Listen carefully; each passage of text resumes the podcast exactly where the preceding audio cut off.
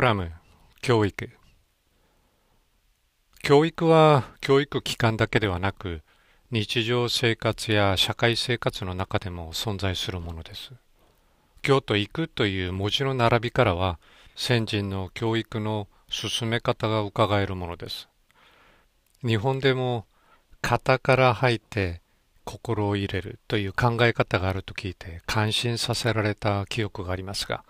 やはり教育っていうのは今日と行くの順番が望ましいということでしょう。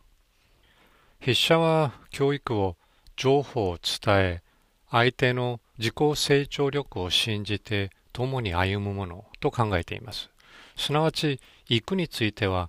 育てるのではなく、学生自ら育つと解釈しています。飛び箱を例にすると、飛び方を教えるのは教育者ですが、実際飛ぶのは学生です。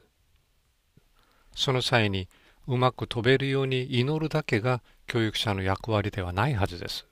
時には学生の踏み台になる必要があるでしょう。このような意味から教育者と学生の関係は成功すれば学生のせい、そうでなければ教育者のせいと言っても過言ではないでしょう。教育は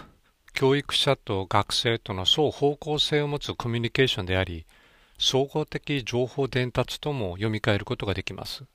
すなわち、持っている人が持っていない人に情報を効果的に提供して、それを受けた人自身が役立てることができるまでを含みます。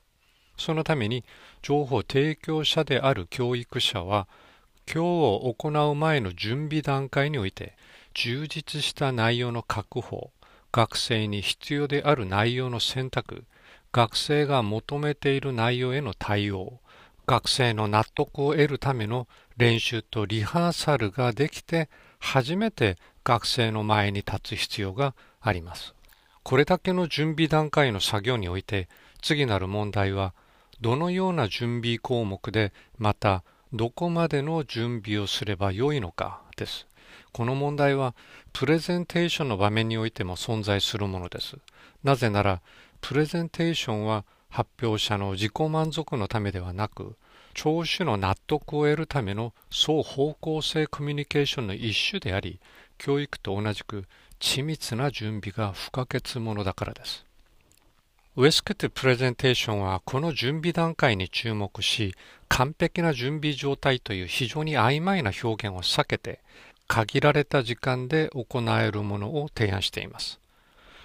すなわち、すでに述べてきた5つの項目と各項目あたり5つ以上の実例が出せるまでの準備を一つの目安として提案するものです。